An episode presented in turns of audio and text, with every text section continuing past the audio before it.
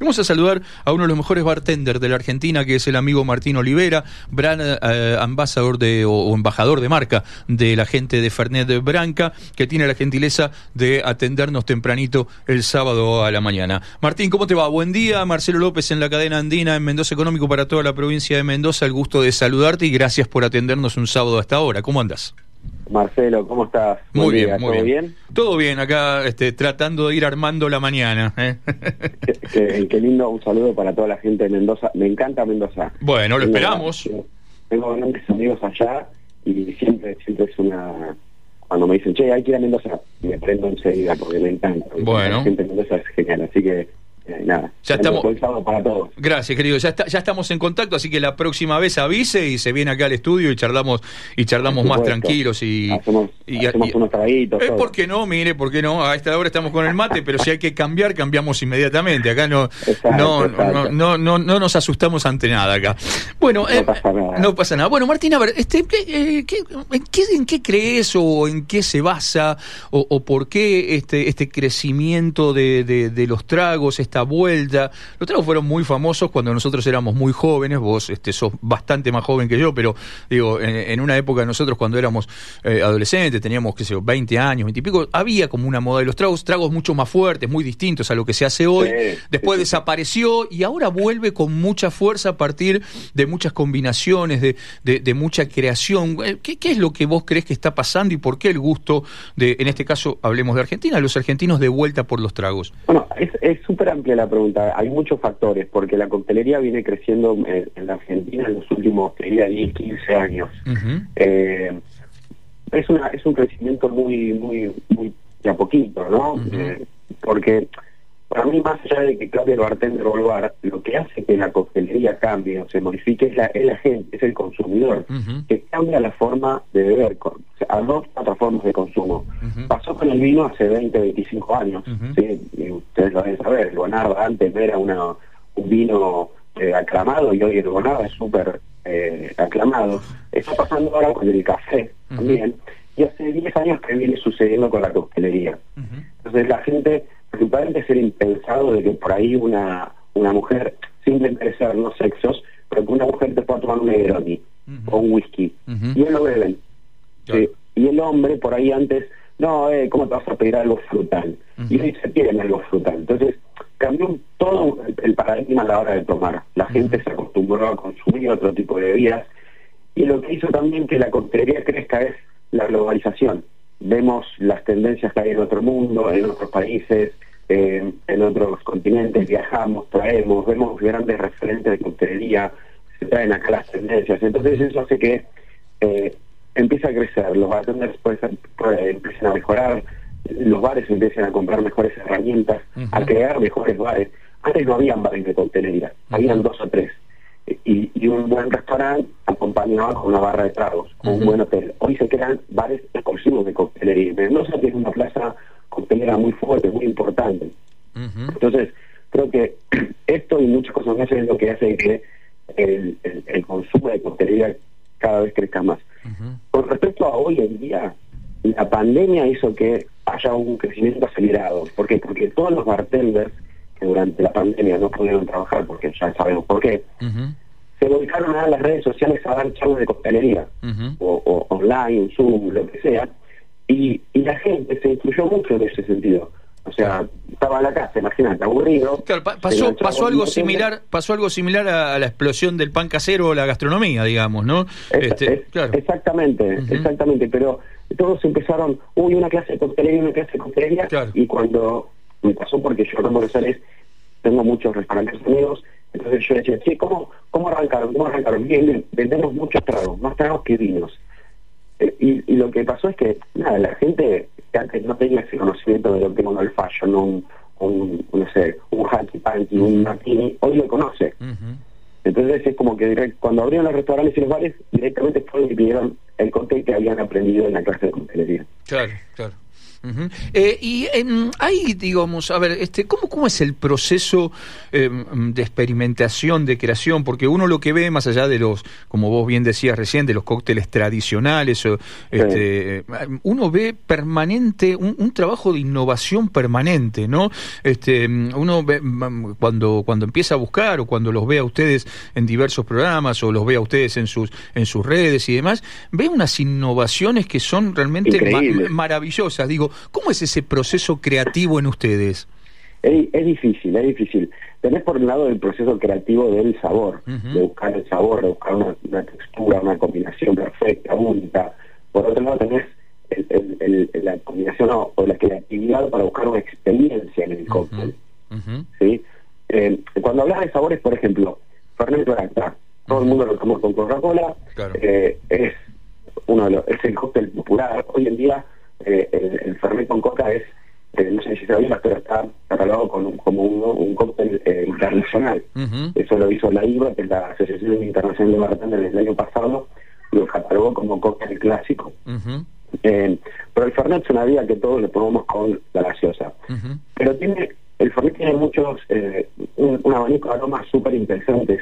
Y vos cuando empezás a mezclar algún ingrediente, chocolate, frambuesas o banana, algo cítrico con el Fernet, empezás a ver que puede llegar a, jugar bien los sabores ahí. Y ahí empezás a, el abanico empieza a crecer y, tu cabeza empieza a volar, entonces empezás a mezclar con alguna cosita hasta que llegas a un, a un sabor equilibrado, rico, eh, el que vos estás buscando como bartender. Y después le sumás la experiencia. Bueno, ahora ¿dónde lo pongo? ¿En qué vaso? Nosotros, por ejemplo, tenemos un cóctel que se llama Branca Smash, eh, que tiene Fernet Branca, jugo de banana, almíbar, limón y menta.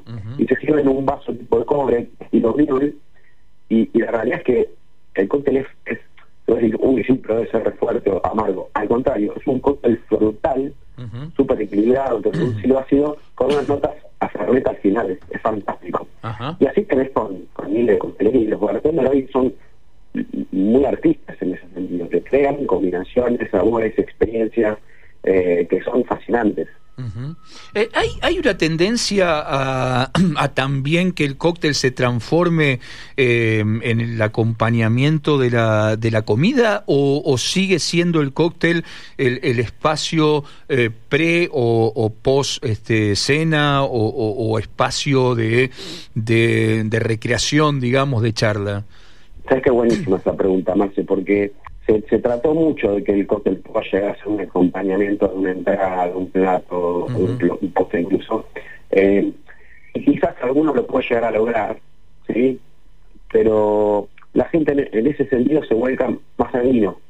O por ahí te cena con algún cóctel más refrescante, eh, con burbujas, algo que, le puede ayudar a bajar la comida, pero es como que eh, cuesta un poquito eso. Entonces la gente podría adoptar al antes como es el aperitivo, la hora del vermú, que el vermú hoy en día sigue, está haciendo una tendencia. Eh, eh, eh, volvió el vermú que antes tomaban nuestros papás, nuestros abuelos, el vermucito, vasito corto, con soda. Eso volvió, volvió mucho en, las generaciones jóvenes y de ambos sexos. Hoy en día vas a cualquier lugar y 6, 7 de la tarde, es chicos jóvenes tomándose un, un con soda. Bueno, me, eh, parece me parece que eso también acompañado, este bueno, vos, tenés amigos aquí en Mendoza, debes tener buena buena data también al respecto, eh, acompañado de una serie de elaboraciones de vermut este, de, pequeñas bodegas y demás, eh, o, o artesanales, no sé, por ponerle un nombre, que son unas cosas exquisitas que nada tienen que ver con el vermú industrial, que es riquísimo, el que nosotros hemos tomado la vida, toda la vida, ¿no? que yo tomaba con mi abuelo, el Cinzano, el Gancia, digamos, digamos marca total, no, no hay problema para que se, se entienda claro, pero hay toda una nueva generación de bermudas artesanales o elaborados por, por, por pequeños productores. Eh, aquí en Mendoza hay un montón que son realmente impresionantes, maravillosos. Sí, es, verdad. Y nosotros en Branca tenemos el vermú carpano. Claro, por ejemplo. Es un vermú exquisito, muy rico. Eh, pero también celebro que hayan otros vermú así artesanales, porque lo que hace es abrir un poco de juego la gente, la gente pueda, consumir ese estilo de vida. Después la gente adopta, si me gusta esto, me gusta aquel, eh, este es rico, este es pero eh, está buenísimo que haya claro, porque, aparte, aparte te abre te abre un universo este absolutamente distinto, ¿no? Porque obviamente los, los Bermud, pongámosle industriales, digamos, para que se entienda rápida el concepto. Por ejemplo, el carpano de ustedes, que bien lo decís, es exquisito. Ahora, lo que te permite la pequeña elaboración es jugar con cosas que a lo mejor el gran este la gran elaboración industrial no no te permite. Y eso me parece que es un desafío de sabores también este hacia hacia el consumidor, pero también debe ser un desafío interesante hacia la industria. Digamos un poquito lo que pasó con la cerveza artesanal en un momento, ¿no? Como las grandes cervecerías también después van adoptando parte de eso que llegó al mercado con la cerveza artesanal, ¿no? Sí, sí, sí, tal cual. Es súper súper cierto lo que sí. Y bueno, está pasando un poco también con el gin. Claro. Ah, eh, bueno, el gin es otra cosa también, mira, claro, claro. Y, en el vermú, eh, aunque hay que tener un poco cuidado, ¿no? También porque a veces lo artesanal no significa que sea eh, buena elaboración o buenos mitos de, de No, obviamente, obviamente. Con la cerveza, con la cerveza fue fue muy riesgoso en todo eso. En, en, el es más controlado eh, pero sí, la, ventaja claro la ventaja la ventaja que tiene el Bermú es que tenemos al INB en el medio y no te deja no te, deja pasar una digamos no te deja pasar una. Además el Bermú se hace de, una base que es el vino. Claro por supuesto por eso te vas a, pisar uvas con los pies y vas a hacer un Bermú después claro. vino y después lo macerás lo mezclas con hierbas botánicos bueno esa con la cerveza pasó eso se castigó mucho. Claro porque eh, porque cualquiera cualquiera, bueno, ¿te acordás que se llegó a vender este por Mercado Libre eh, packs para hacer cervezas? Que mamita querida, uno no sabía. Claro, digamos, eh, en, el Verbú, como bien lo decís, y para los que no saben, se, se, elabora a partir del vino, tenés el INB en el medio, este que tiene una, una calidad de control y demás que marca que marca distinto. Bueno, volvamos, volvamos a... Sumarse una cosita más, sumando lo del hoy en día hay una tendencia global en el mundo de tomar los cócteles con baja relación alcohólica que claro. no antes se tomaban súper fuertes, ahora son más bajos. Y en ese sentido de, de, de, tomar los cócteles como una oración, la gente se vuelca a un amaro, a un vermú o a un cóctel con, con más, más, más o con menos alcohol en realidad. Bueno, es lo que pide el mercado hoy en día, ¿no? Menos alcohol. Eh, no solo para los cócteles, también para el vino, digamos, es la gran discusión que tenemos en la industria vitivinícola hoy en día. Bueno, volvamos claramente a tu barra, ¿sí? sí. Eh, ¿Le, ¿Le sacás la ficha al que llega a la barra y antes que te pida ya más o menos tenés una idea de con qué va a salir? ¿O, es difícil sacarle la ficha al, consumidor cuando llega cuando llega a la barra? No, con los años, con los años te das cuenta de, por ahí la gente que por dónde va a ir, por qué camino, ya cuando, cuando, llega, entra, cómo te saluda. Eh, obviamente que no somos no somos eh, videntes nosotros, pero eh, cuando vos empiezas a conocer el cliente, cuando le ves leyendo la carta, ya sabes por dónde vas a ir. Siempre siempre tenés que hacer dos o tres preguntas al cliente. Entonces ahí ya le sacas la ficha y ya sabes más o menos por dónde arrancar y qué ofrecerle. En mi caso yo siempre preguntaba de lo que quería tomar, qué era lo que no le gustaba. Porque siempre está el indeciso, quiero esto, que siempre lo tomo toda su vida, y no lo puedo sacar de ahí. ¿sí? Pero también está el que, no sé, haceme algo. Bueno, ¿qué te gusta? Todo bueno, decime que no te gusta y arranco por ahí, porque si te hago algo con un derecho, me decís, nada, yo no sé leche, me gusta. Claro. Entonces, decime que que no te gusta y yo te hago el otro 99% de posibilidades que hay para que el cóctel te quede rico. Pero pasa ahí la mística atrás de la barra que es, divertidísima y da, porque además es, es una anécdota, esa cosa que da para hablar horas y horas. Pero tenés esa, esa cosa de parte de tu trabajo, además de ser buen anfitrión, de que la gente, por la gente viene a buscar eso, viene a buscar la, experiencia, lo, lo agradable, el amigo del otro lado. Entonces, usted que es un buen anfitrión, un amigo, por lo menos por un momento, su cómplice, ¿sí? ya sea chico o chica, tenés que ser ahí su, su, su, su partner y después acompañarlo con un cóctel. Que el momento que ellos están eh, viviendo en la barra, en la mesa, están pagando, por así decir, tiene que ser lo mejor que les puede haber pasado. Porque después vuelven a buscar eso. En, la, en la línea con la que vos trabajás, que la gente de, Branca, de cual decíamos al principio, sos este embajador de, de, marca, saquemos el Fernet con coca, por supuesto, o el Fernet con, con la cola.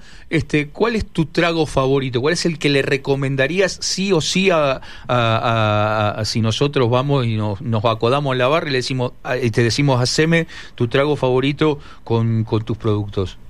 Bueno, mira, nosotros reciente nombrado el Branca Smash, que es un cóctel fantástico con Fernet, a mí me encanta, pero también tenemos un Monca que se llama Cernova. ¿Cómo? cómo? Reiterame, reiterame que medio se, se rompió la, la comunicación. ¿Cómo? Ah, nosotros también tenemos un vodka que se llama Cernova. Ajá, sí. Cernova es un vodka súper, súper rico, muy equilibrado, eh, que tiene tres, eh, tres, eh, siete destilaciones, perdón, y tres filtraciones. Una de esas filtraciones se hacen con diamantes negros. Para no ser muy técnico, el diamante negro lo que hace es purificar sumamente el alcohol. Entonces, tenés un producto súper puro, súper limpio y rico. y, la, y, el proceso de destilación es increíble, entonces tomas un vodka, lo que está perfecto. Y con, con el vodka a mí me gusta mucho el, el Cernova Mule, ¿sí? que es un cóctel clásico que, que se hace con vodka, eh, ginger beer, que es una cerveza que no, tiene, no es una cerveza, se, no, tiene el nombre, pero no llega a ser una cerveza, es como que tiene una gaseosa bien eh, cítrica y, picantita por el jengibre, muy rica, seguramente la conoces. Al vivo el limón. Se mezclan todos sus ingredientes, se ponen en un vaso y te queda un cóctel súper fresco, eh, cítrico, medio picantito, muy rico. Y otro cóctel que a mí me vuelve loco, siempre me gustó, es el Bloody Mary. Bloody Mary para mí es un cóctel fantástico. Eh, muy... No, te, terminame de contar el cóctel y después te pregunto. No, no, el Bloody Mary es, es, el cóctel que está, viste, siempre la gente te, te, dice, ay, bueno, tráeme la salada porque tiene vodka, eh, jugo de tomate, tabasco, cerveza, limón eh, pimienta, sal, se decora con un apio. es como una sopa fría, siempre dicen lo mismo, pero es un cóctel clásico súper rico, Ajá. ¿Y, a cuánto le bajas la graduación alcohólica del, del vodka, por ejemplo, con el primer cóctel que nos contaste? El Moscow Mule, el Cerrova Mule, debe tener más o menos una graduación alcohólica de entre 17 y 20 grados. No es un cóctel alcohólico, muy alcohólico. Es un cóctel más refrescante y suave. Bueno, le, le, bajás casi la mitad la graduación alcohólica del vodka cuando cuando lo echaste primero, ¿no? Este, Exacto. Claro, baja mucho, baja mucho. Sí, sí, sí, sí, baja, baja bastante. que los cócteles tienen eso, o sea, se baja bastante la graduación, porque yo te puedo decir, un, un cóctel con whisky no, pero el whisky tiene 40 grados pero después en el cóctel no llega a tener 40 grados, por ahí tiene mucho menos. Claro, claro. Baja muchísimo, exactamente. Bueno, y en este caso del Moscow Mule es un cóctel que lo puedes tomar hasta el mediodía inclusive, porque la verdad que la gracia alcohólica no es muy fuerte. Obviamente no te tomes 4 o cinco, tomate uno, disfrútalo y listo. Y después arrancamos con el asadito y algún buen Malbec, un Bonarda. Este podemos, y podemos arrancar. Bueno, 10 de la mañana, ya va siendo hora de este empezar a preparar el cóctel y nosotros de tener que irnos a, la tanda y cumplir con los compromisos de los horarios de radio. Martín, ha sido un verdadero placer charlar contigo, hemos aprendido muchísimo, eh, salió una charla realmente este, muy, muy enriquecedora de cosas que a lo mejor no conocemos tanto y tenemos muchas ganas de, de seguir, de seguir aprendiendo. Te mando un abrazo muy grande y seguramente pronto bueno, nos cuando veremos. quieran, ya estamos en contacto las veces que quieras y un saludo para toda la gente de Mendoza y para todo el programa. Muchísimas gracias, Martín. Un abrazo muy grande. ¿eh? Chau, chau. Chau, chau. Hasta luego.